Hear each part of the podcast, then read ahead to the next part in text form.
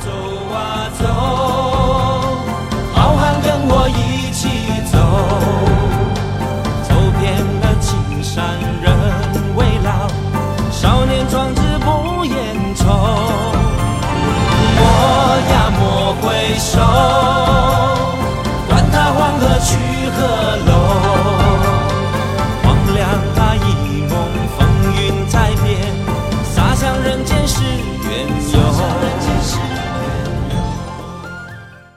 Hello，大家好，欢迎收听我们这一期的硬核电台，我是主播阿甘。大家好，我是小九。今天我们跟大家来聊一部童年神剧啊，《东游记》。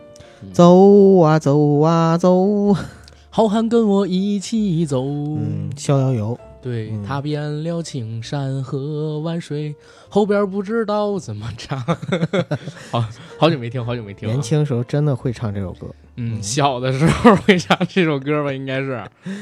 你就是年轻少年的你。哦，对，嗯这剧到现在也得二十来年了哈。对，九八年的剧，今年是一九年，二十一年过去了。二十一年，对，在现在绝大多数的小朋友们成长在特效剧、言情剧、古装神话爱情剧的过程当中呢，我想到了我的童年。在我的童年呢，有一部九寨沟实景拍摄，演员颜值在线，演技在线，制作精良，特效够味儿的这么一部电视剧，就是今天我们要聊的《东游记》，非常非常好看。我相信绝大多数的听友朋友应该都看过这部剧吧？也不能这么说，阿甘，毕竟已经过去二十一年了。我们很多听友朋友可能现在都不满二十一岁呢。哦，这可能是。但是小的时候这部剧真的很火，当时播出来的时候，我们很多人还会拿着剑扮一扮马景涛呢。当然肯定不是啊，就没有人拿着拐扮一扮铁拐李吗？嗯、没有，铁拐李确实是挺惨的。但是小的时候，嗯。比如说大家一起玩过家家哈，就凑了一堆小孩儿，嗯。那不得说我们玩八仙吧，八仙过海，那你演谁你演谁，不能大家全是吕洞宾啊。我们小的时候从来不说大家扮八仙，我们小时候都说扮《西游记》、啊。扮龙珠、扮哪吒之类的。啊！基本上分到我们每个人角色都有了啊就是因为我们那会儿剧已经比你们那会儿多很多了。对对对，所以可能说不需要从传说里边单门找一多人的故事，然后套角色。我们每个人套一个不同影视剧的角色，直接让他关公战秦琼嘛。啊，我们那时候确实还玩过嗯八仙的游戏呢，什么游戏？就是扮八仙嘛，就几个小孩一起，就你扮谁我扮谁，嗯谁谁扮铁拐李 谁扮谁扮铁拐李不重要，重要的是有还有人扮穿山甲啊？有人啊，就是为这部电视剧。啊，对，因为就是看了这个电视剧之后。你看九八年的时候，我看我多大，十五六岁吧，十五六岁就啊还能、还能办这，还扮穿山甲。对对，就高中的时候吧。我的天，啊你们太纯情了！你让我想起了那个曾经拿着那个一根拐棍儿啊啊，不是一根木杖，在我们大操场里边玩一下午的刘华庆同学。他初中那么玩，你就知道我们当时怎么骂他的。你 们十五六岁还玩这个？哎呀，所以啊，哎，越来越不淳朴，现在的年轻人。现在的年轻人，别说十五六岁扮电视剧里的角色了，嗯，现在只有四五岁小孩儿演小猪佩奇啊、都不演小猪佩奇里的角色，都扮那个吃鸡里边那些角色，拿那些道具哎，玩了。还真是啊！我前两天在淘宝上看到好多啊，就是给小孩子的什么吉利服啊、啊三级甲、三级头啊什么的对对，啊，特别多。但是回想一下我们小的时候，嗯这些剧还是蛮有意思的，嗯对吧？可能说它在当时只是我们唯一能选择的东西，但是它的娱乐性丝毫不比现在小孩看到的一些影视作品啊，然后文化作品要差。我们小的时候反而还有这些剧在，现在这些剧反而不见了。现在的小朋友在国内的影视剧里边很少能提取到优秀的中国的传统文化，然后看到颜值、演技都在线的这些演员了。小的时候，反而你像说婆媳剧啊，那会儿还没有婆媳剧的概念。中国第一部小三儿记不叫牵手吗？嗯对吧？其实就是当时俞飞鸿的那部戏。嗯，我小的时候还看过呢，看的时候还挺喜欢，但是绝对不能说能跟我心里边当时的《西游记》呀、《莲花童子哪吒》呀、《东游记》啊、《真命小和尚》啊，嗯什么《侠女闯天关》啊，这种东西去比。呃，少年英雄方世玉呃，对，少年英雄方世玉，然后机灵小不懂，啊，是吧？然后小宝与康熙之类的这些，那些剧在我看来反而是有意思的，但是大人都看不上那些剧。嗯时代在演变，但是我们的文化呢，有点在开倒车的意思，在某些层面上面在开倒车吧。今天带大家来回忆回忆这部童年神剧《东游记》。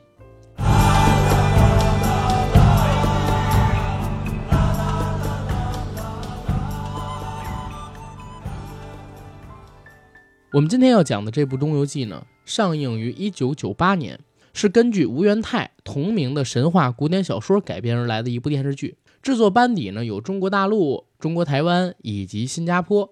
类型属设是古装神话电视剧，其实在我看来就是一讲神仙之间谈恋爱的电视剧，对吧？主演呢有小马哥咆哮帝马景涛，还有就是苏有朋那版《倚天屠龙记》里边的殷素素，他母亲张无忌母亲郭菲丽。其实这部剧里边的女主角是我自己觉得新加坡的演员里边最好看的两个人之一，另外一个就是范文芳。我小时候特别喜欢范文芳跟郭菲丽，郭菲丽在脑门中间有一颗痣，那颗痣呢一般人长着会影响这个整张脸的美观，但是她长着就不知道怎么回事，越看越合适，越看越爱看。马景涛那个时候也很帅，不像我们后来印象当中就是啊啊，在这部剧一出场，他不是演东华上仙吗？后来是吕洞宾。绝大部分的剧情当中都是英俊潇洒倜傥，然后冷面不俊，又有一点天生的风流气质的，完全没有我们印象当中那些私狂，也没有现在被恶搞的这些神经质。关键是他那个戏服本身就是一袭白衣，对，然后再加上那个一头长发，还背剑，还背着一个剑。我跟你说，小的时候我理想中的造型就是这样的造型。对。哎，但是小马哥身材真的特别好，那个年轻啊，嗯，哎，不是，他现在身材多好，是吧？前两年哪个呀？是颁奖，嗯，他，然后还有叶童、周海媚，他们仨人出来了《倚天屠龙记》嘛，啊，一起去颁奖，好像是国剧盛典，他自己穿了一个黑丝的上衣，你知道吗？露点跟那个胳膊的，能看到现在五十多岁还有胸肌腹肌，但是这个衣品，哎。可以理解，可以理解，是吧？陈志朋这不两只老虎跑得快，一只老虎跑得慢，都已经穿上乱七八糟的衣服了吗？那叫什么“老来俏”哈，就是少年要笑，那什么老了要俏啊什么的。少要稳啊，老要轻狂，对对吧？老要轻狂，少要稳，对对吧？然后《东游记》这个戏呢，马景涛其实是当仁不让的主角，嗯。但是它其实是改编自刚才我说的吴元泰明末清初的时候写的一本小说，嗯，但是跟这个小说它整体的改编还是挺大的，因为小说其实也叫做《上洞八仙传》，只不过是为了蹭《西游记》的热度，所以在发行的时候也叫《东游记》这个版本。但是实际上那本书里边还是比较传统道德的，没讲什么情情爱爱的故事，讲的就是大篇幅几千字，小篇幅几百字，这些所谓的八仙啊，什么铁拐李、汉钟离。何仙姑、蓝采和、吕洞宾啊、陶国舅啊，他们这些人是到底是怎么成仙的？嗯，但是呢，在这部剧里边，其实加入了更多的情爱戏，什么牡丹仙子跟这个吕洞宾之间的宿世姻缘、千年情结，嗯啊，虽然原著里边也有，但是这部戏里边绝对是给深化了的。然后到了这个韩湘子跟所谓的那个哑娘，还有龙女蛟龙真娘。啊，真娘。真娘对，还有龙三。啊，龙三就是那个蛟龙女嘛，再加上那个孙颖他们的三角恋，这是几角恋了？不不，那个真娘和龙三算是一个人吧？不是啊，那个龙三是因为借助蛟尾，然后变化成了那个真娘的样子嘛？呃，对，但是真娘死了，龙三才算。对，就就是同一个人演的嘛，而且他有一个就是相当于继承的关系，对，继承的关系。他是一直对韩湘子，哎呀，就是 必须得是我的，你 不行，我就看着你了。你这样的男人不可能逃出我这样的手掌心儿，这种感觉。嗯，所以他其实跟原著的差别还是蛮大的。我们今天可能针对的是这部剧，而不是吴元泰的小说。跟大家讲，如果大家想听小说的话，可以关注未来一段时间我的直播啊。前两天直播的时候还给大家讲了两段《东游记》，按评书那样去做的。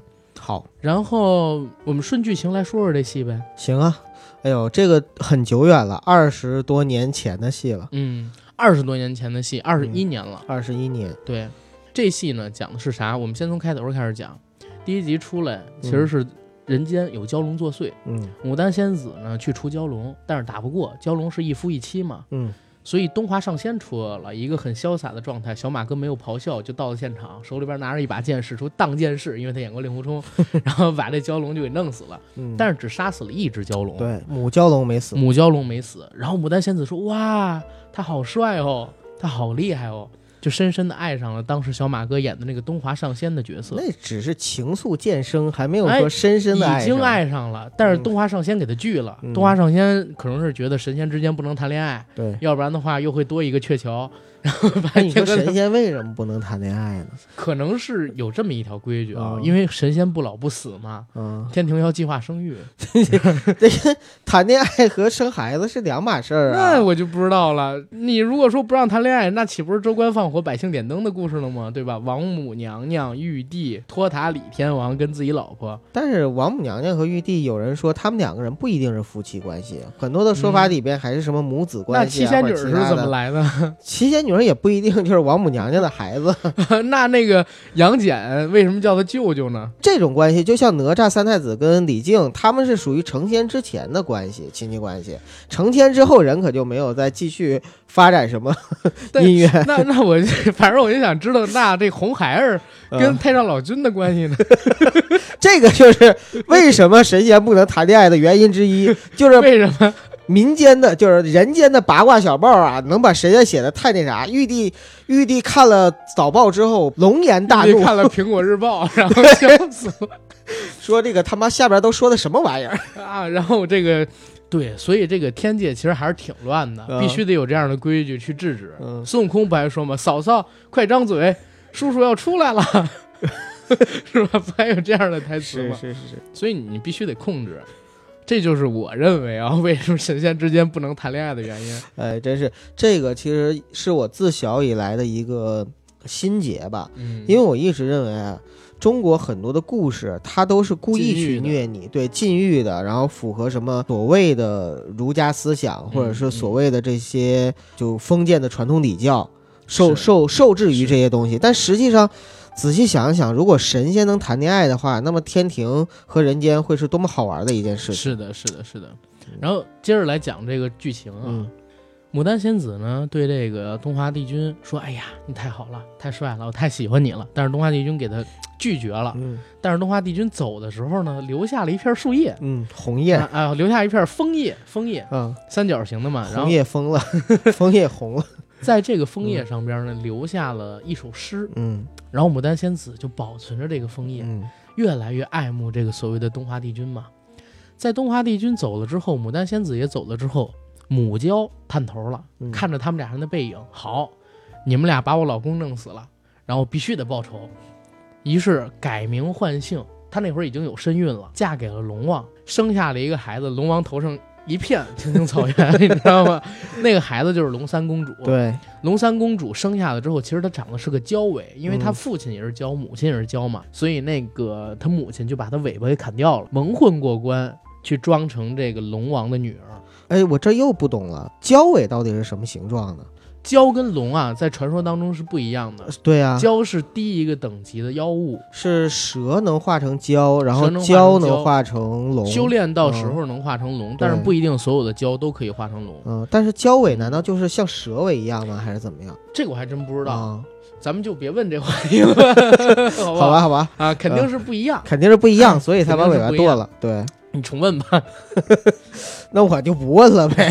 操，好吧，把这个蛟尾砍掉了，然后嗯装成了就是所谓的小龙人儿嘛，小龙人儿，对对对，是小龙人儿啊，是是是，装成了小龙人儿，然后叫这个龙王爸爸。嗯，龙王就是头顶冒绿光，说：“咔，乖闺女，好开心啊特。别宠，对，特别宠。”这是前情的情节提要。其实，在这段故事里边，《上动八仙传》里是没有东华帝君跟牡丹仙子前情的这个勾结的，嗯有，但是写的绝对没这么深。在这里边，纯粹当成言情故事那样去演。嗯对吧？正好当时的马景涛跟郭菲丽也是正好最顶峰的时候的颜值。嗯在东华帝君回到了天庭之后，然后天庭呢就接到了一消息，啥消息？有一无字天书，这无字天书上边就表明了说，几百年之后，人间将迎来一场大劫，这场大劫谁也抵御不住，必须只有上洞八仙才能克制。这上洞八仙哪儿去了呢？之前有上洞八仙，但是现在是空位，他们在人间呢，得找一个天上的人下界去引这八仙归位。东华帝君他是男主角啊，颜值也高，那会儿谁颜值高谁戏份多嘛，嗯所以主动请缨说：“老君，我要下界，我要引八仙归位。”当时大家以为这个所谓的大浩劫是什么？就是通天教主回三界。当时我就懵了，你知道吗？小时候不觉得，前些日子回看这剧我就懵了。我说，堂堂通天教主，是吧？元始道人，嗯，红军的三大弟子之一，嗯玉清通天教主，嗯，居然他妈能让八仙给控制了，给克制了，你说得混多惨？但是也说明了为什么要应运而生这八仙，就是因为是通天教主出事儿了，啊！所以你其他的人，包括之前跟他有交情或者是什么的都不行，太上老君呢？更不行。为啥啊因为有交情嘛，有交情就不好意思出手，或者是 不是，主要我是觉得吧，这个电视剧里边嗯通天教主真的惨点儿，是吧？是在一山洞里边住着，然后妖风怪气的，脸上画那种青梅妆，就是一看就是妖怪。对，通天教主可是元始道人啊，嗯对吧？他可是红军的弟子，道教三祖之一啊，对吧？嗯三清之一啊，他玉清嘛，对吧？对，怎么能给刻画成这样？而且他那洞是不是惨点儿？连个小兵都没有，就两三个妖怪在里边围着，还得天天拽什么穿山甲呀、什么吕洞宾啊，让他们入伙，要不然自己都没有可使唤的人物。而且通天教主的战斗力在这里边也挺操蛋的，最后不是被那个穿山甲一下就给吸了吗？对，对吧？我当时我都蒙圈了，我说怎么还有这么编的呢？只要你对中国传统文化有点了解的，你会发现啊，这个剧确实是改编很大，哎，它是新加坡拍的，中国大陆跟新加坡合拍，而且改编自中国传统小说嗯，啊，《上洞八仙传》《东游记》，对吧？然后当时反而是吕洞宾说我去引他们这些啊所谓的八仙归位吧，嗯，对吧？然后就走了，走了之后下界成了凡人，开始度化那些所谓的人成仙吧。嗯，第一集其实说实话就有人成仙了，就是铁拐李，对，对吧？铁拐李咋成仙呢？铁拐李叫李玄，当时跟徒弟说：“哎，徒弟，我这学会了一项功夫，叫元神出窍嗯，啊。”徒弟说什么叫元神出窍啊？师傅，你是不是喝多了？说不是，不是，不是，就是你在这看着，师傅坐着不动啊，但是呢，我的灵魂能穿遍整个神州，打一南北。徒弟说：“师傅，我信，我信。”他说：“你不信是吧？我非得给你演一下。我信，我真信。师傅，你教我吧。不，你不信，我必须得给你演示一遍。啪，家伙盘腿在那儿一坐，说：“徒弟，你看着我，七天七夜之后啊，我就回来。你在这七天七夜里边，你看着我这肉身，不许让人碰我这肉身，不能让豺狼虎豹把我肉身给吃了。说要吃了，我就万劫不复了啊！”然后徒弟，你看好了，我现在就元神出窍，然后我就元神出窍。徒弟都懵了，说：“师傅，你要元神出窍，你好像让元神显个形儿啊！我哪知道你现在是死了还是元神出窍了？你就在这坐着不动，我哪知道你是不是去大江南北逛去了？”但是他徒弟还是守着，守了大概几天六天，啊、带了一朋友，这朋友跟他说：“不行，你得走，你这边家里边出事儿了，你得赶紧回去见一老娘老娘死啊！了，，对你得赶紧回去。”徒弟一想，哎呀，师傅，我这怎么办啊？我很纠结呀、自古忠孝不能两 全自，古忠孝不能两全。哎呀，虽然你是一日为师，终身为父吧，但我毕竟没让你日嘛，所以我还是回去先看我娘。好走了，等李玄回来，尸体不是不能说尸体，肉身坏了，嗯，对吧？所以李玄没办法，七天七夜不回肉身，他就彻底烟消云散了，对，就只能找了一个瘸子给渡进去了。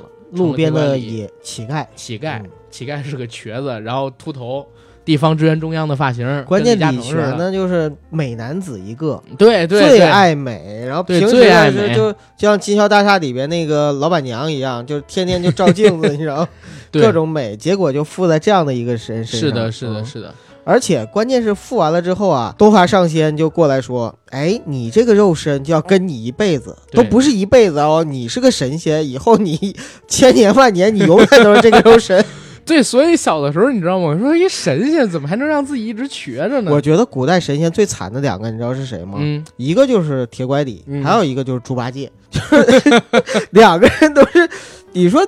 哎呀，怎么就当年风流倜傥，然后就变成这样子，还得过一辈子，嗯，想转世都转不了。然后接着来往下说，其实铁拐李跟汉钟离他们俩成仙的过程都特别短，不知道是不是那会儿就秉承了谁颜值高谁戏份多的原因，他俩颜值最低，对对对，所以着手的笔墨都不多。但，其实他俩在八仙中很分量很重，分量很重嗯，因为先是呃东华渡铁拐，铁拐渡钟离，钟离又渡吕洞宾嘛。对对吧？钟离是吕洞宾的师傅，嗯对对对这是在神话里边本身就是这样的啊。对，然后反而铁拐李跟汉钟离他们俩呢是属于成仙了，对吧？成仙了之后，正好呢就遇到了什么事儿？废长房的事儿。这个废长房是怎么出现的？其实是太上老君啊嗯家里边出乱子了。嗯，太上老君呢有俩牧童，这俩牧童呢实际上在这个《西游记》里边也出现了，就是金角跟银角，我觉得？太上老君才是这个天庭最不稳定的因素。哎，其实我想了想，这几个人呢，或多或少跟太上老君都有关系。太上老君本来也能收通天，嗯到底是不是太上老君觉得是八个肥缺，派自己的徒弟下界，然后就走这么一个形式跟过程，因为有后台直接给他们安排到高官里边去了，我觉得也可能。对吧？咱们不都说这《西游记》本身是一个走过场的故事吗？而且，其实，在天界啊，就是中国的神话体系里边，嗯太上老君实际上啊，隐隐的是跟如来佛祖还有玉皇大帝啊，他们三个人是互相掰手腕的那种，你知道吗？是是。嗯然后当时这个老君的青牛啊，正在那吃草呢，然后俩这个看丹炉的小童，嗯。哎，他俩就是贪玩儿，然后青牛跑了，嗯。跑下界去了，跑下界之后为祸人间，然后就这么着引出了费长房的故事。嗯。费长房其实他的下辈子或者说转世之后叫韩湘子，对，对吧？但是他这个时候还是费长房，但是他已经有这个八仙的仙位了，就是大家都知道他就是八仙里边其中一个。东华去度化他，正好赶上那个青牛作乱嘛，嗯在治理这个青牛的时候，东华跟这个牡丹仙子俩人相当于是犯错了，东华就被贬下凡间，转世成了吕洞宾。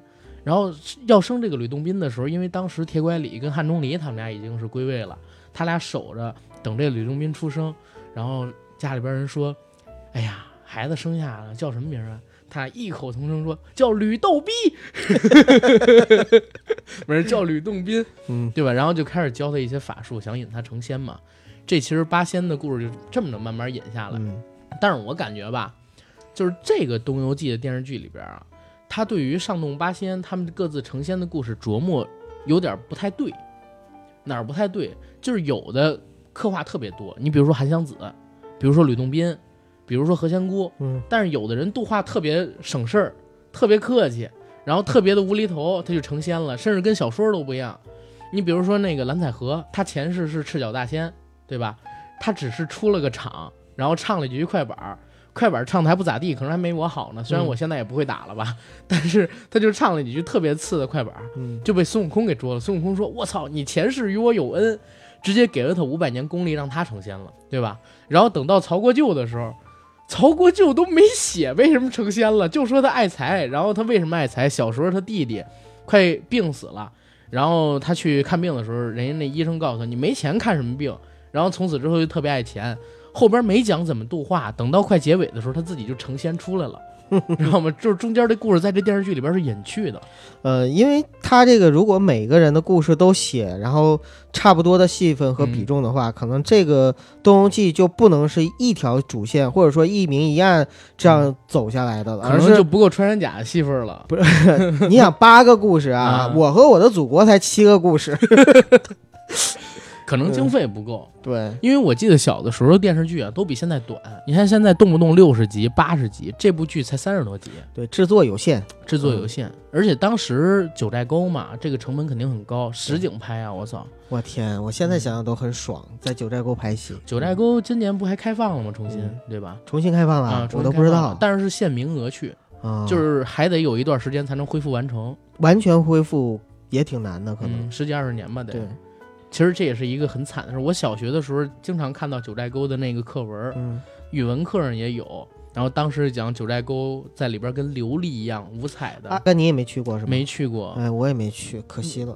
九寨沟毁掉的时候，那时候我才多大，刚上初中，对对对？吧？然后现在的话，希望明后两年有时间去吧，但是可能看到也没有以前那么好看了。肯定没有。嗯中国的很多景儿都没有了。小的时候我记得就是看那个张学友的《男人四十》，里边还讲三峡呢。嗯那部电影的结尾说过两天三峡放水，然后很多景色就淹了，就看不见了。我们最后赶紧去游一遍三峡吧。那当这么多年语文老师，读那么多文章，里边都写三峡，还没有看过，嗯，我也没看过。现在三峡也不是以前的三峡，对。对吧？哎呀，哎，怎么说到就说到这儿了？我靠！那你有机会去一趟沙漠，嗯，过两年沙漠被马爸爸治理了，都没有 都没有，赶紧多花点支付宝是吧？找找找找咱自己那棵树哎种，几棵了？我都不知道种几棵。好吧，我还种过呢，操！接着接着往下来说，啊，然后这个蓝采和相当于刚才讲过了，对，然后曹国舅大概也讲过了，呃，对，就几乎没出没怎么讲没，怎么讲就就没交代就拉倒了。对，嗯然后那个何仙姑她是跟观音有关系，对，对吧？她跟观音有关系，观音直接就让就点化他，然后让他成了仙。然后何仙姑这个故事线里边，其实引出了一个非常非常重要的人物，是这部戏真正的大反派穿山甲。对，穿山甲呢是一只妖精，他一直想成仙，其实早期嗯想怎么成仙呢？取巧，找一些这个灵丹妙药，或者说天材地宝，吃下去之后增加道行，直接成仙。嗯最开始瞄上的是什么呢？千年何首乌。嗯这千年何首乌本来已经被他找到了，他在那儿正熬着呢。然后因为有事儿躲开了，躲开之后没想到张国老倒着骑驴这也来了。是张国老成仙也非常的容易，对呀、张国老跟他那驴，你知道吗？他他俩一起吃了这一。人得道就驴也升仙不，是驴也吃了，你知道吗？原则上讲，驴的道行应该跟那一样啊，对吧？但是他是驴呀，嗯所以你看，就是你升了仙，你仍然还是别人摆脱不了被骑骑的命运。对，所以其实，哎，你看宿命论也好啊，或者这个阶级概念，在这个中国的传统神话里面对对对太多了。穿山甲想尽一切办法想吃个好东西，然后成仙，这么费劲。你说像什么嫦娥什么的，随便吃点东西，吧唧飞上去就成仙了，上哪儿说理去可？能是颜值的问题，对吧？是，可能是颜颜值的问题，而且还有人讲，就是说这个其实吧，月宫就是是这个玉皇的后宫，又讲这问题，人往后宫飞，那你这又这么好看，人玉帝能罚你啊？真是的，但是玉帝脑袋上也绿油油的吧？因为月宫就只有吴吴刚一个男人，嗯，但是吴刚不是程序员吗？只会固定的幺零二四砍树啊，关键还有那个就是什么、呃很多那个神仙吧，就总是天天惦记啊嫦娥。没事儿的时候就串哎个门、我真是想，就是为什么大家都惦记嫦娥呢？对吧？因为一个小女人又那么漂亮，然后又没什么战斗力，其实也没什么背景，又是人妻，对，哎呦，还是御姐，对 对吧？只有孙悟空最实在，嗯，要不然七个葫芦娃怎么来的？你以为孙悟空把七仙女定住之后真去摘桃子了真摘了，啊？就摘十四个桃子，好吧。接着来讲，接着来讲啊，这个这个何仙姑实际上就是通过观音大师点化成仙了嘛。对，他是杀，啊，嗯对，然后因为他跟这个穿山甲认识了，穿山甲一直啊就喜欢何仙姑，嗯一直对这何仙姑有感情，暗恋的要死。何仙姑她本身是一个在我看来很圣母的这么一个角色，又是女权，然后又是动保，甚至都不是动保，是植保，对吧？？保护什么人参啊，保护何首乌啊，保护等等等等等等。她还看不，不上穿山甲，哎，他一直看不上穿山甲，对，就是一直都是拿穿山甲当一个乞丐怜悯救济的对象，嗯没有真正的爱过穿山甲或者拿穿山甲当朋友，嗯只是穿山甲对他一厢情愿而已，对吧？如果你要说何仙姑真爱过谁，我觉得可能是吕洞宾。我小的时候我还自己幻想吕洞宾到底该在牡丹宣子里边选呢，还是该在这个何仙姑里边选呢？我就是站仙女 C CP 的，吕洞宾和何仙姑，仙女 CP 嘛，啊仙是何仙姑，仙子女是吕洞没宾，有仙不是？仙是何仙姑的仙，仙，不是牡丹仙子的仙，牡丹仙子，那就应该叫母女，母女。母吕 妈听着就像乱伦啊，不能支持啊！这个，对，正经来说，正经来说，嗯何仙姑反而是成道了。然后穿山甲跟他认识之后，一直想凑近乎嘛，就说：“哎，我想跟你一块儿学善良，然后我想成仙，嗯你教我法术吧。我想做个好人。人，对，我想做个好人，我不是警察，然后法官也不会跟我说的。但是你愿意吗？”何仙姑说：“我愿意。”然后何仙姑开始教他法术，嗯在教的过程当中呢，结果误会了穿山甲。这个误会是咋回事？实际上因为牡丹仙子犯错了嘛，受罚下界，嗯罚他做娼妓。为什么罚他做娼妓？实际上是之前吕洞宾就去求这个牡丹仙子办事儿，好像是在哪一集？是是青牛那集吗？还是哪一集？吕洞宾打不过青牛，然后正好碰见牡丹仙子了，看着牡丹仙子想借用自己的美色去诱惑一下他，结果牡丹仙子借不住诱惑，把那个定山神针给吕洞宾偷过了。吕洞宾用定山神针打倒了那个妖怪，结果牡丹仙子就不行了，：“哎呀，我犯错了，您罚我吧。”被罚到人间来做娼妓。吕洞宾呢，反而因为这件事得到了一把神剑，然后还成仙了，嗯，算是也归位了。我记得王母娘娘好像当时是罚牡丹仙子做娼妓，是为了让她体会人间，对，就是告诉你男人都不是好东西对啊。啊，告诉你都不是好东西。然后当时吕洞宾成仙之后，牡丹仙子虽然不记得前尘往事了，但是她舍不得牡丹仙子这样糟践自己，还是想让她位列仙班。嗯，去度化他的时候，结果牡丹仙子又爱上他了。本来人家在青楼过得挺好，对吧？本来人家在青楼过得挺好，但是一看吕洞宾又爱上吕洞宾了。嗯吕洞宾就想怎么才能让你不爱我呢？然后当时就使了一个神一样的法子，你知道吗？男人都是不能相信的，嗯男人所谓的爱你都是假的。嗯就做了一个实验，拿费长房做实验，对吧？一边扮成那个真娘，嗯一边扮成费长房的母亲，在一条桥上，俩人从两边跳下来了，让费长房救。费长房结果救了自己老娘，嗯然后上岸之后，那那俩人是那个吕洞宾他们变的啊。在变回原样之后，吕洞宾跟牡丹仙子说：“你看到了吧？男人说的爱情，爱一个女人，往往都不是真的，都是大猪蹄子。牡丹仙子很伤心，然后又为了让牡丹仙子死心，何仙姑跟吕洞宾他俩演了一场戏，嗯他俩假扮相爱，然后让这牡丹仙子死心。结果牡丹仙子是看见了，穿山甲也看见了，对，穿山甲就开始就是 特别恨这个吕洞宾，嗯，就投到通天教主门前。我就一直想啊，这通天教主为什么不能在八仙还未齐结、正在寻找的时候出手干掉一两个呢？一切都是剧本的安排，一切都是命中注定，真的是。命中注定。嗯然后他妈的，嗯，反正穿山甲就算是跟这何仙姑决裂了吧？对，加入邪道。他其实中间好像我记得还为了想得到何仙姑，好像是要跟何仙姑结婚吧？不，那是在后来了，啊，那是后来，那是后来。啊因为咋回事？吕洞宾他不是东华帝君转的吗？嗯他法力最高，嗯八仙里边其实由他为首。虽然他是那个铁拐李的徒孙是吧？汉钟离的徒弟，但是那个通天教主呢很恐惧他，这儿他妈说不合理。然后通天教主就使了一招，把那个白牡丹找过来，嗯说你不是想让吕洞宾爱上你吗？我这手里边啊有月老的红线嗯，啊，你去给他啊捆起来了，想起来了，结果其实那是绿线，嗯那里边有那个情咒在，情血咒在。啊，牡丹仙子不知道，给吕洞宾绑上了。那吕洞宾就中了血咒。中血咒，然后成魔了。嗯成魔之后，每天就特别疯的一样爱着这个白牡丹，想占有白牡丹，随时随地都要这样这样的一个水平。对，然后跟这个白牡丹沟通，白牡丹说：“你怎么变这样了？你不是我喜欢的那个禁欲系小哥哥了，你怎么变小狼狗，不是小奶狗了呢 我觉得白牡丹也挺矫情和作？”。就是矫情。你说你本来你就要得到他，然后你 终于好不容易有机会得到了，完你又不要，这一切都是剧本的安排，知道吗？是所以后来嗯他妈的，大家就想把吕洞宾给救出，怎么才能从血咒里边救？然后何仙姑那个时候不作死嘛，然后去找吕洞宾。吕洞宾那个时候已经加入通天了，因为你知道成仙不能谈恋爱，他嗯不能跟那个牡丹什么的在一起，他就加入通天教，他就扮成了那个白牡丹，然后去找吕洞宾。结果找吕洞宾被吕洞宾给发现了。发现了之后，吕洞宾把何仙姑当成一个礼物送给了穿山甲，穿山甲非要跟那个何仙姑成亲，何仙姑那会儿动不了，穿山甲想要强暴她，结果正准备亲何仙姑呢，何仙姑一闭眼一撅嘴，穿山甲疯了，说：“你知不知道我最恨你像个石头一样？”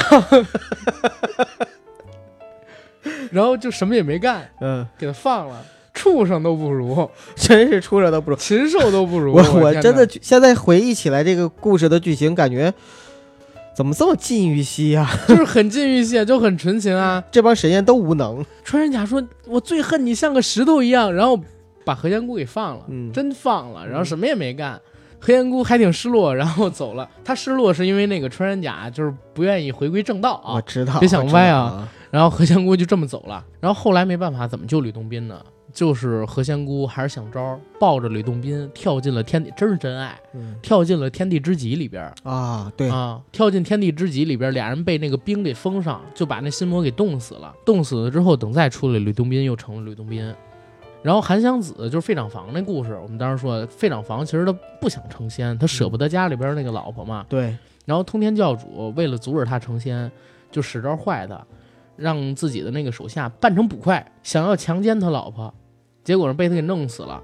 他老婆也自杀了，为了保护自己的清白嘛。嗯然后费长房就骂天骂了三声，结果没想到他是仙班嘛，骂天骂三声，就犯了天条，要被重罚，骂天三声要轮回三世，而且还要承受到很多很多的责难跟罪罚。费长房相当于就是说不原谅天，不想成仙，觉得人间太不公，甚至还去地狱做了鬼差，对了吧？去了地狱做了鬼差，然后见惯了人间的罪恶，更对神仙这件事没信心。然后直到后来，直到后来龙三的出现，龙三给了他些许的宽慰，让他又找到了真娘在世的那种情感。嗯然后他自己选择让百鬼百鬼食身是吧？百鬼食身让百鬼咬自己，对，然后洗清了自己的罪孽，最后成了韩湘子，然后位列仙班，啊，基本上就是这么故事。八仙怎么成仙的，基本我都讲了吧？呃，你主要讲的就是何仙姑、吕洞宾、啊，呃铁拐李、铁拐李汉钟离、曹国舅，曹国舅和张国老，啊还有这个蓝采和，基本上就是一笔带过了。对对对，嗯那剧里边主要也是一笔带过呀，对吧？嗯然后基本上就这样，八仙就已经归位了。嗯然后他们八仙集合之后，准备去打通天，这是最神的事儿，你知道吗？八仙集合之后，走，我们去干通天。通天他妈在八仙没集合之前都不想说话的。然后一起去打通天的时候，最大的变数出来了，啥呢？就是那个通天教主旗下有一女妖怪，那嗯女妖是一蛇妖还是树妖，我忘了，绿身，然后爱着穿山甲，对他喜欢穿山甲，给穿山甲偷了，他本身也是通天教主的情人，嗯他给这个穿山甲偷了一份神功过去，什么神功呢？我忘了叫啥了，但是类似于吸功大法，跟那个嫁衣神功，嗯就是能把别人的功力吸到自己身上来。后来呢，那个穿山甲就开始偷偷练这个功夫，在通天教主跟八仙对打的时候，曹国舅那时候突然就成仙了，然后拿着算盘开始出来跟他们开始干。穿山甲把这受伤的通天教主给吸了，吸了通天教主的万年功力，我都不知道穿山甲就那么几百连功力怎么做到的。吸完了之后，立刻就牛逼了，八仙联手也干不过他。而且最神的是啥？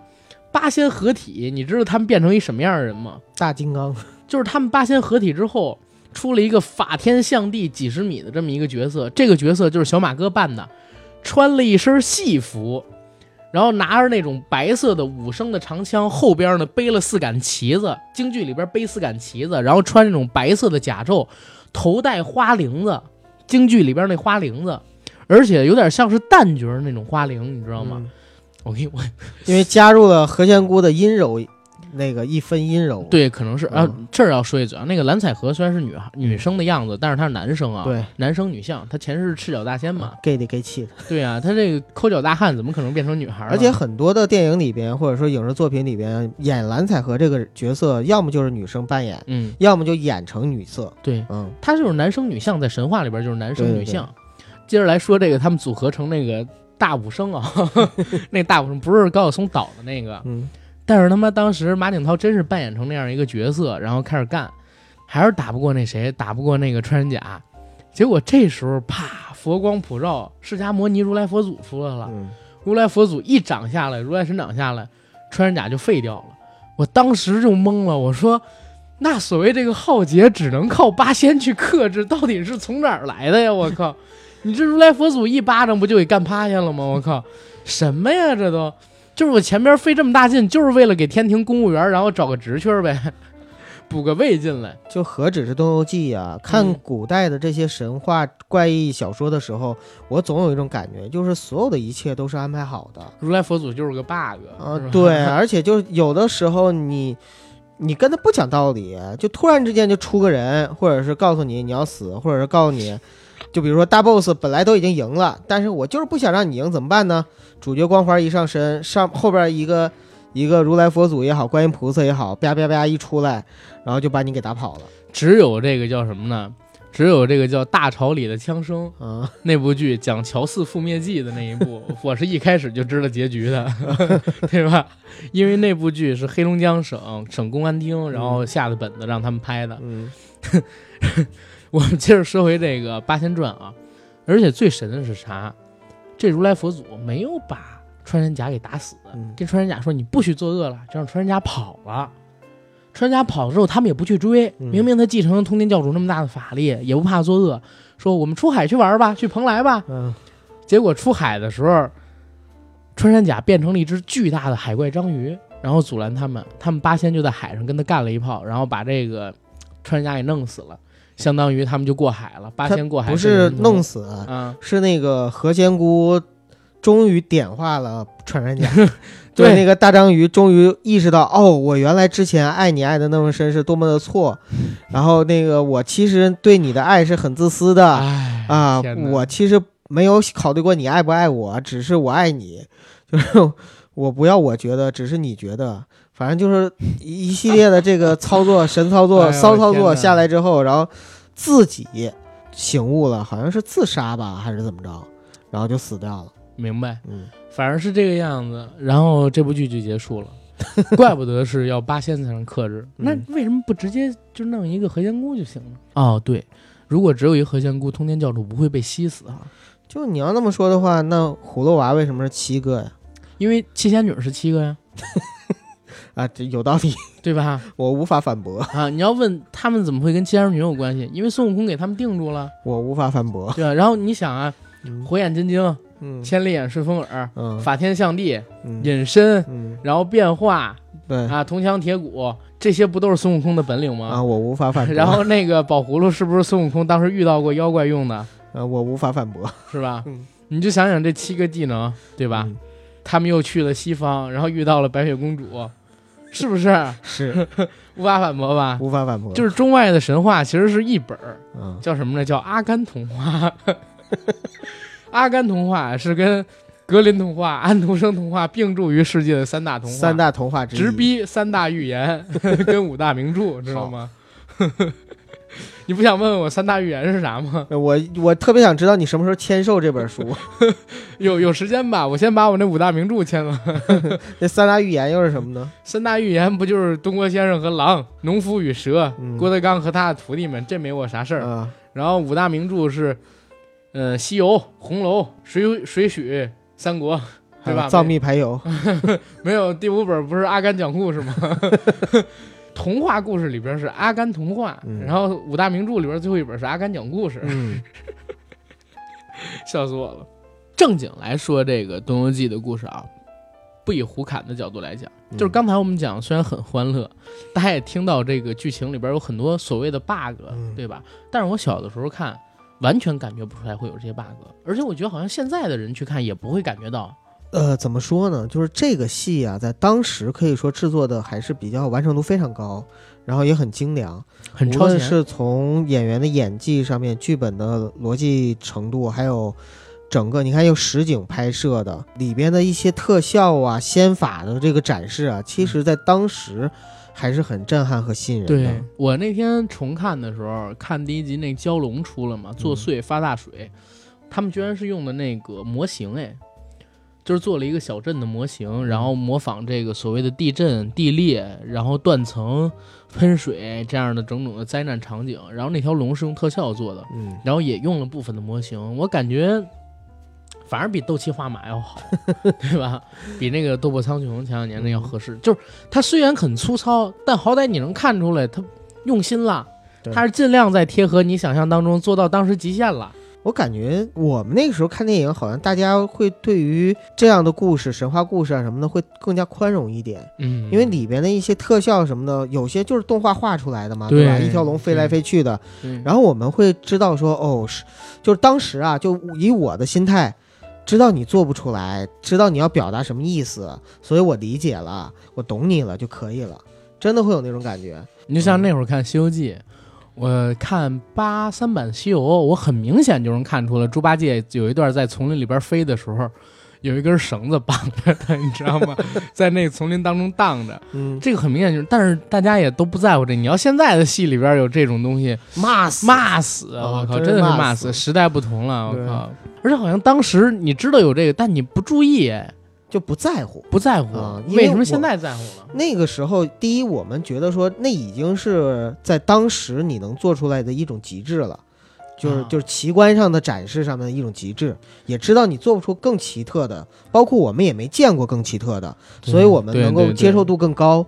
对，人嘛，都是被这样就口味变刁了。比如说咱现在那一百二十帧的电影都出来了，是吧？你你再看那个，你肯定不行。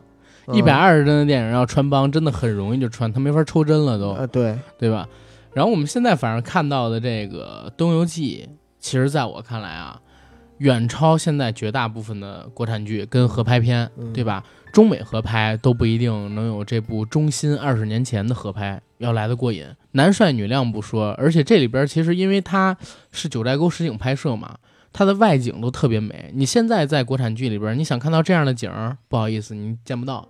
对吧？中国最美的景儿里边，肯定九寨沟是要排一比的，对吧？比它更美的可能就是雪山天池之类的地方，但是那些地方你想去拍，人迹罕至啊，而且物料什么的你也用不了。这部戏里，其实对我印象最深的有几个小故事，我可以跟大家 分享一下。说吧，一个就是吕洞宾跟这个牡丹仙子还有何仙姑他们俩之间的这个三角恋，嗯然后就是穿山甲想通过挖何首乌、挖人参精，屡次啊这么干，想成仙这个喜剧桥段，其实算得上是喜剧桥段啊，被人参精戏弄啊，然后被那个人参精蛊玩啊，等等等等，还有人参精为了救他们，然后割一小块肉让他们吃嘛，嗯对吧？说这个是药，你们吃完了之后能痊愈，如何如何。再有就是费长房那个故事了，其实就是电影主要的几个故事线，嗯，嗯，其实做的都是蛮精巧的，而且挺能打动人的。我印象深刻的跟你关注点真是不一样。吕洞宾长得多帅，我都没怎么注意，除了他有一身非常帅气的白衣服，然后身背大宝剑以外，就没有其他的了。在乔杉之前的大宝剑男神是吧？对，但是除了这个以外呢，就是里边的三个女主角，我是都喜欢。就是牡丹仙子肯定是非常美了，嗯但是何仙姑也非常好看，嗯，因为她是英气勃勃的那种。相比起来的话的，对，在那个时候啊，我最喜欢的是何仙姑，因为我总觉得牡丹仙子太矫情了。然后龙三公主呢，就是真娘和龙三公主是一个人扮演的嘛，她呢其实也很漂亮，对，但是呢，她又有点太小家子气，或者说太小女儿了。而且她其实三观不是很正的，一开始的时候觉得自己是一个小龙。小龙人对对啊，是我，而且还是公主，我是个龙王的公主啊，我我要在迪士尼我也有一席地位。来离沟了，啊，所以就别说看不上穿山甲了，连那个孙颖也看不上，你一个臭猴子对吧？只认费长房，但是呢，费长房或者说韩湘子呢，又把她当成妹妹，嗯，所以呢，那个时候就苦练。到了后来的时候呢，他大结局的时候还是他跟孙颖生了一堆孩子，你记不记得一堆小孩儿？嗯正好是我没看到这个，正好是八仙，他们生了八个孩子。啊，这八个孩子呢，正好是八仙的造型，就是小孩儿 到底哎长什么毛啊？不长毛，不长啊孙孙颖的孩子不长毛，不长毛，反正我看着那都不不长毛。到底是不是韩湘子跟那偷偷生的？那就不知道。哎，那为什么长得有八仙的造型啊？对呀八仙的啊，八仙的造型啊都有反正就没一个带毛的。啊。对，而且呢，就是最后的时候好像是八仙要重新东游，游东海。对。啊，就是去蓬莱嘛。啊，然后游东海的时候呢，那白牡丹已经就再次转世了，好像对，说八仙哎，看到八仙的那种身影。我记得最后的时候是那样，对啊，还有就是在我整个电视剧里边印象最深的一个桥段，其实是吕洞宾不是屡次拒绝白牡丹吗？，对，其实他们两个人之间是属于就是有攻有守、你来我往的那种都是苦练。啊、都是苦练。有一段是他们两个人好像在雨中，白牡丹特别伤心和失望，因为吕洞宾又拒绝了她，还很无情，然后他就。跌倒在雨里边，然后吕洞宾在旁边。我记得白牡丹当时应该是穿的红衣服，哭，哀哀的哭。然后吕洞宾呢就在后面站着，一袭白衣，长发飘飘，然后在雨中，我想过你。就是举着一把纸伞嘛。嗯，关键就是那个歌，熊天平的《心有灵犀》，就是落花问卷风帘，你的影子没有家。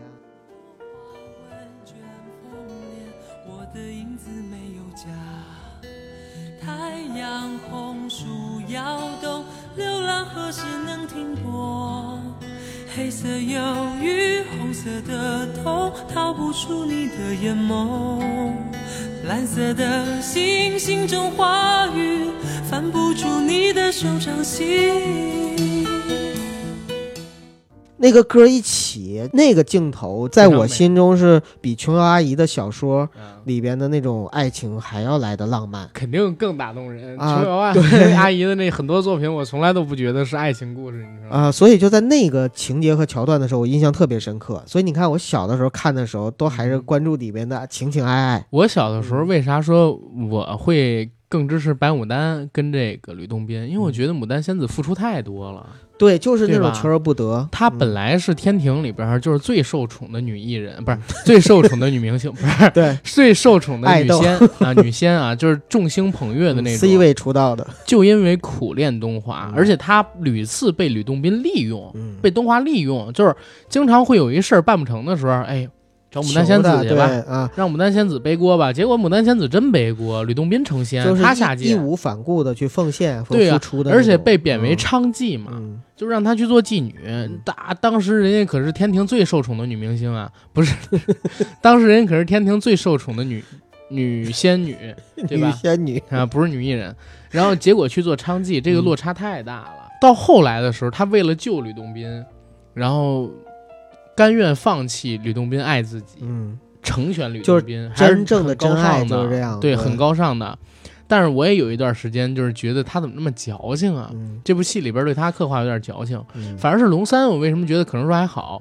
因为龙三啊，他是借由那个龙尾的力量变成了跟真娘一样，但嗯实际上他在变之前那一秒还是一个十一二岁小孩的样子，嗯所以他的心智就是十一二岁小对孩。可能就是你觉得他事儿多、矫情、事儿逼，是因为忘掉了他还是小孩儿成熟对对，如果他还是以小孩儿的身份这么干，那其实大家就可以理解了。对，然后刚才九哥提到那个叫孙颖的人，我们提一嘴啊，实际上孙颖是一只猴子，一只猴精，但它是一只影子猴精，在这个剧情里边有很大的戏份儿。他是孙悟空的影子，所以叫孙影它不是孙悟空的影子，它是六耳猕猴的影子。啊，对对对对对，对，但是孙悟空呢，知道六耳猕猴这个名声在外是吧，不太好，就骗那个孙颖说你是我的影子成的精，不想让他背负着六耳猕猴影子这么一个称号，所以孙颖就一直拿自己偶像孙悟空勉励自己，加紧勤奋的去练功啊，嗯。是吧？但是他就没发现孙悟空还有影子在呢吗？我一直新影子吗，新影子，我操！嗯，好吧，反正影子也能成精，这是这部戏里边好像一个原创角色，小说里边没有提到。洞比较大，对。对，嗯，影子成精这个事儿，我在两部戏里边看过，还有哪部？还一还有一部叫《福星高照猪八戒》，哦。里边黄海波演的，然后他那影子猪，哦，对，你想起来来了吧？想起来了，跟那个哪个百花公主还是什么？百百花王，我忘记了，就是啊。谁演的那个，就是刘亦菲那版小龙女里边黄蓉，嗯。黄蓉的扮演者演的那个影子猪的恋人，是也是影子成精，猪八戒的影子成精嗯了。然后关键他成精了之后，立刻就把猪八戒给干了，你知道吗？我操，几下猪八戒就控制不了，被他打在地上，而且人特别凶恶，而且隐隐说啊还有点帅，不知道为什么黄海波演技确实很好，嗯很可惜黄海波现在还遇到了一些事情。然后 那个影子猪跟孙颖是我小时候看过的，就是大陆有参与的这些电视剧里边，影子成精，脑洞比现在大多了，哪像现在都是谈恋爱。我还想到一个关于影子的电影，嗯。是《天龙八部之天山童母》啊。那里边就是最后打那个影子，对打那影子嗯，那个影子也是就是能复活嘛，对，复活成那个影子说是元神球，对元神，说肉身散了之啊后，元神在影子里，对，会把这个影子里边给收纳进元神。对，只要影子重新长出来，肉身就会恢复。所以你们赶紧打他的影子。，对对对，这好像也是传说吧？都就是影子是魂儿集中的地方，其实人啊，对于那个影子来说，可能就是古人嘛，嗯就对影子都会有一定的好奇，因为他嗯不明白就是为什么人会有影子，所以才会认为就是人的魂魄藏在影子里啊。包括就是说，你看区分一个人和妖的区别，就看他有没有影啊哎呦，啊看人不是看这影子是深还是浅吗？啊！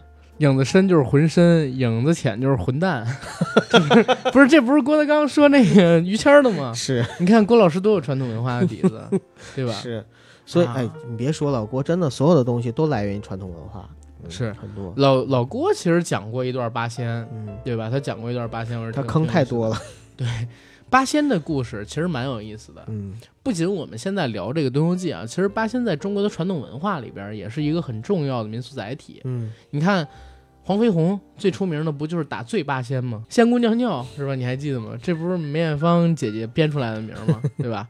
除了这个之外，像我们中国传统里边还有什么八仙灯、八仙桌啊、八仙过海，各显其能这样的谚语。什么什么张国老倒骑驴啊，然对对对后包张国老括狗咬吕洞宾，不识好人心，对吧？？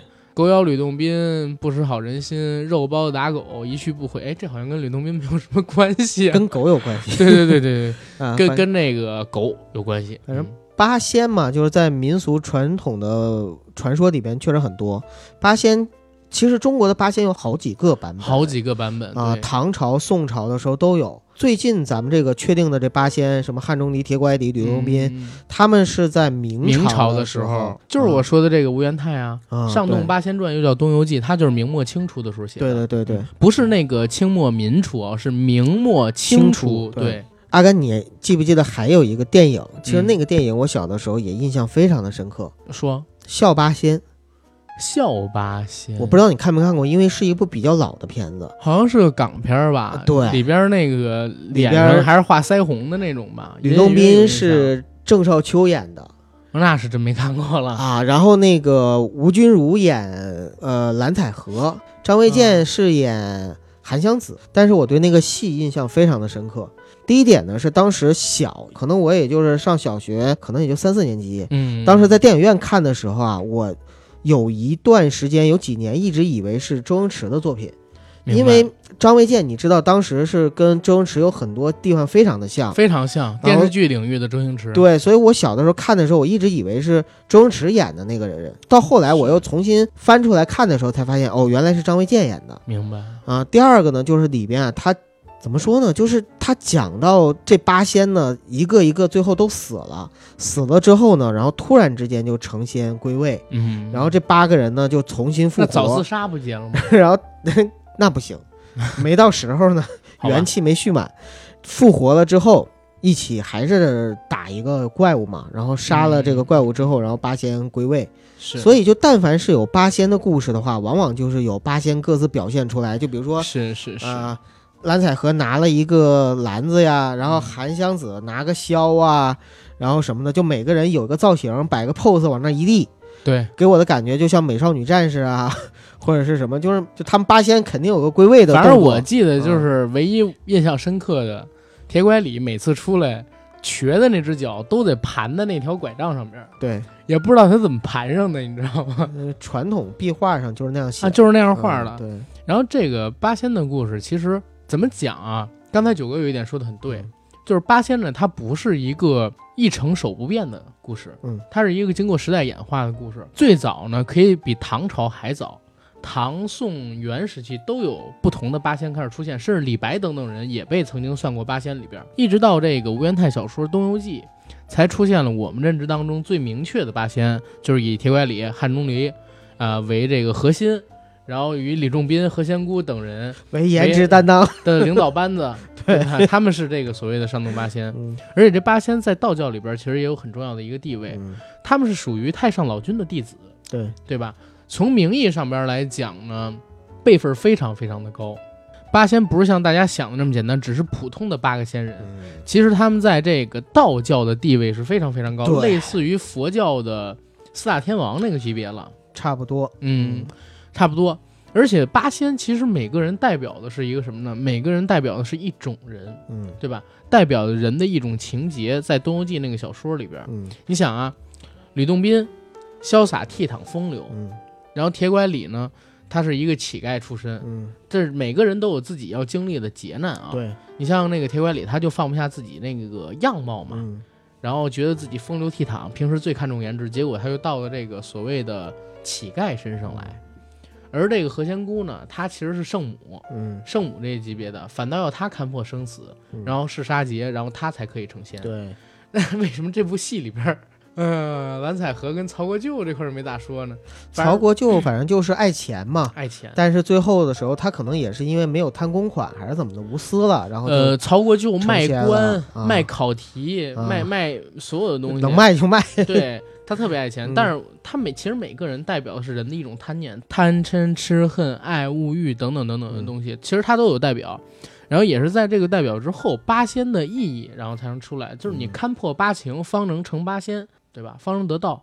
然后吕洞宾甚至可以叫做道祖、嗯这个级别的这么一个存在。虽然他在八仙里边，人家说是铁拐杜钟离，钟离杜洞宾，但实际上呢，在这个电视剧里跟小说里边也都有讲，东华上仙，东华帝君嘛，然后转世成的这个吕洞宾，他本身的仙位在咖位够，所以他为什么就是最知名？在神话故事里边，当然本身吕洞宾这个形象也符合传统当中对仙人的认知，甚至说吴元泰在创作这个角色的时候，看了很多有关于李白的东西。其实吕洞宾在东游记》这本小说的创作过程当中，是借鉴了很多李白的元素创作出来的。你看，诗、酒、剑、风流，嗯是吧？然后一人长须，跟这个现在留下李白的那个画儿也差不了太多。可是八仙其实要说起来的话呢，地位很高，但是确实从这个文学创作的历史来说的话呢，对确实又是很晚，相对来说啊。所以你看，包括《西游记》呀，我们传统知道的这些故事里边都没有八仙的身影，嗯、他们反而呢是在《西游记》之后，就是这八仙呢，他就缺席了很多中国古代的重大的历史事件。历史事件、神话历史事件。啊，可能说之前在这个《西游记》里边有提到过一些八仙是啥呢？东华帝君有提到过，赤脚大仙有提到过，嗯，但是东游记发生的那个朝代，在那个小说里边应该是比唐朝就是《西游记》的那个时间要晚的，所以在那里边没出现。嗯而也因为这一点儿，《封神》里边更不可能有他们。哎，好像它里面我记得还讲到了宋朝和杨家将的事儿，因为它是历经很多劫嘛。，对，历经很多劫、啊很多朝代。讲到了宋朝杨家将，然后还帮着守关什么的事儿，好像对啊，这个其实是历经很多劫。你想，韩湘子就得转了四五节，是，对吧？然后好像吕洞宾是要受千年情劫，嗯，对吧？动不动就一千年了，啊，这是神仙嘛，不老不死。那你说通天到底这一千年里边干啥呢？不敢想，都不敢想。回来回我跟你说，了这么这个神仙的时间线你可不敢想，比那个漫威宇宙还乱。哎，神仙这会儿可能还睡觉呢，你知道吗？但是，哎，没法说。这里边成仙比我们想象要简单很多。就像嗯我看那会儿孙悟空说：“我祝你成仙吧，给你五百年功力。”啪，家伙蓝采和嘚儿就坐着就升天了，你知道吗？后边冒烟，脚底生光，啊，就往天上开始飞。关键五百年功力，在我看来真的不够成仙的资格，顶多也就是吃一个千年何首乌都能成仙，你这给你直接给你五百年功力，我操，对吧？人参精几百年就成人满地跑了，吃一口也成仙。这这戏里边其实讲的八仙还挺好成的，要我生在那时代，没准我都成仙了，我也抓一小人参精去，对吧？嗯，那你看出身，你看这个戏里边真的就讲了很多出身。对，那个都是有背景。穿山甲，你说，其实我觉得穿山甲自始至终一点错都没有，或者说前期时候真的没什么错，他就是一个很勤快的小妖怪，而且作为一个穿山甲，能够修炼到人形，修炼到能够说话，能够有法力，多了不起的一件事儿、啊！而且你别忘了，最后消灭通天的人是穿山甲。对，穿山甲实际上没杀啥人，对吧？就没怎么杀人，他就杀了通天，对，剩下的谁还都还没杀呢，他就被杀了，对吧？但是你就有原罪，人就说你是妖，那你有啥办法，对吧？嗯？哎呀，反正是怎么讲，出身决定命运，在这部剧里边，反而体现是淋漓尽致。对因为上洞八仙原本就有其位，只不过他们呀是相会应劫了，嗯到了人间，他们只是要归位而已。就一切都是安排好的，对，一切都是安排好，就是走个嗯过场。嗯说通天，你过来帮师兄一忙，我们师兄这下边有八个私生子，嗯不是有八个弟子，我们嗯是想就是把他安排进咱们国家现在这个体制内。啊，然后现在有八个肥缺，你就帮个忙，你回来祸乱一下人间。嗯，然后呢，我这边跟玉帝他们申请，派我这几徒弟下去应应劫，然后让他们出来行不行？通天答应了，啊结果没想到太上老君就把通天给害了。不是，通天是这么说的。通天说：“对对对，正好我也不想活了。你说活这么多年，又不让我谈恋爱，然后又得吃素，然后天天就在那干站着，然后修炼法力，我修炼个毛啊！修炼这么多年有什么用啊？我还不如死了呢。我成全你得了。反正 你不能这样讲啊，九哥，真是的。这部剧现在你知道吗？它在这个豆瓣上边，我录之前我看了看，七点一分的评哎呦，分挺高啊！嗯啊，真的吗？比我想的可能说要低一点。比我想的要高，你因为想是几分？不可否认啊，就是它是一个挺好的剧，我跟嗯阿甘嗯我们两个人都很喜欢。对，但是我现在回过头来想的话，其实它的制作还不可能作为就是一个豆瓣上面，我一直以为是六点五左右的这样的一个分数，哦，是吗？嗯？对，因为我一直是这么觉得啊，就是豆瓣上边啊，对很多老剧非常的宽容，嗯，然后对很多现代剧呢，对对对对就非常的非常的严苛，对吧？老剧好像小的时候看会有情怀加分，大家无脑就全都打上五星、六星、嗯八星、十星、二十星、三百星等等等等都可以，但是好像对现在的剧就不太行嗯啊。这个剧还有一个本身有意思的地方，因为传说当中八仙不是在四川成仙的吗？嗯在蜀地成仙，所以他在这个九寨沟取取景。哎呦，传说中蜀山那个地方就是出仙的地方。对，那个《蜀山传》当时开头不讲吗？说中国巴蜀峻岭深渊，地形奇特险要，是一个神秘的无人地带。相传此处奇人剑侠出没，修炼吸取各山灵气，变成不死之身。更说他们可以修行千岁，御剑飞行。悠悠千年，蜀山各个山头都有修行者修行，各山各派修行方法各不同，于是分成正邪两垒。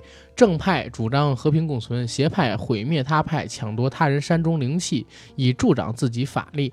两派之间屡战不休。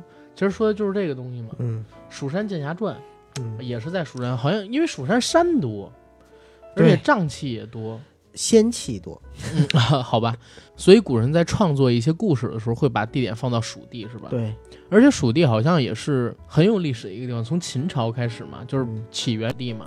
蜀属于中国的核心地区吧。嗯，呃，因为传统意义上的话，就是蜀地都是中国的嘛。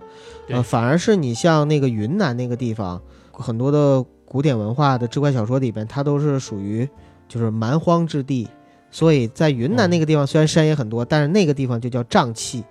对啊，但是咱们是仙气仙气。哦，是仙气还是瘴气，就看在历史上边属不属于中国，是吗？不是，就是看是成仙的地儿还是出妖精的地儿。那关键不都是在咱们境内成仙的吗？就是境内成仙就是仙气，然后境外就是说你出妖怪是吗？什么？那你看，你这人跟动物还有两个标准呢。中国古代很多东西确实就传统文化糟粕特别多。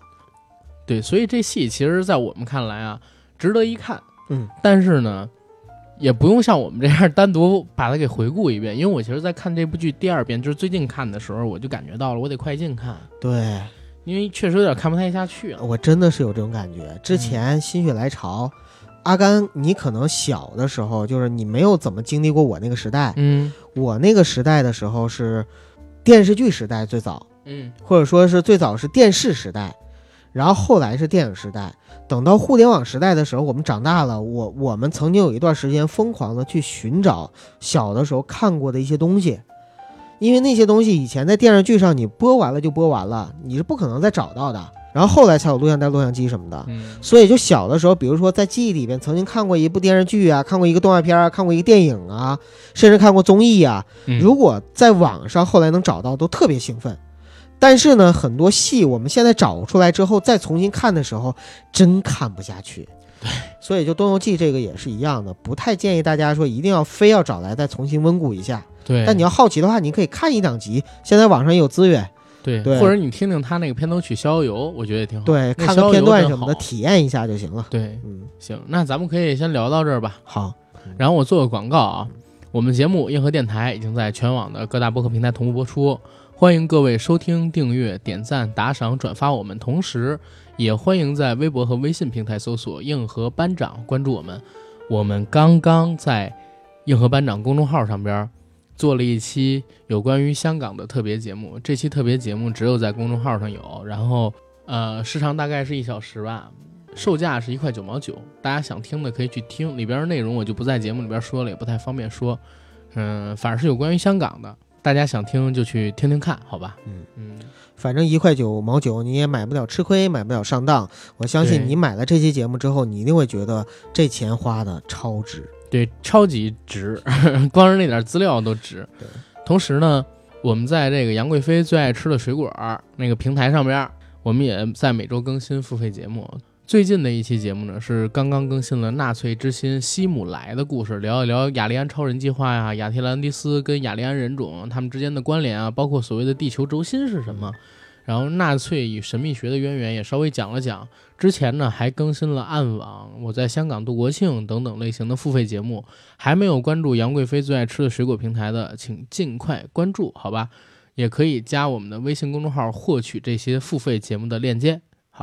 那谢谢大家。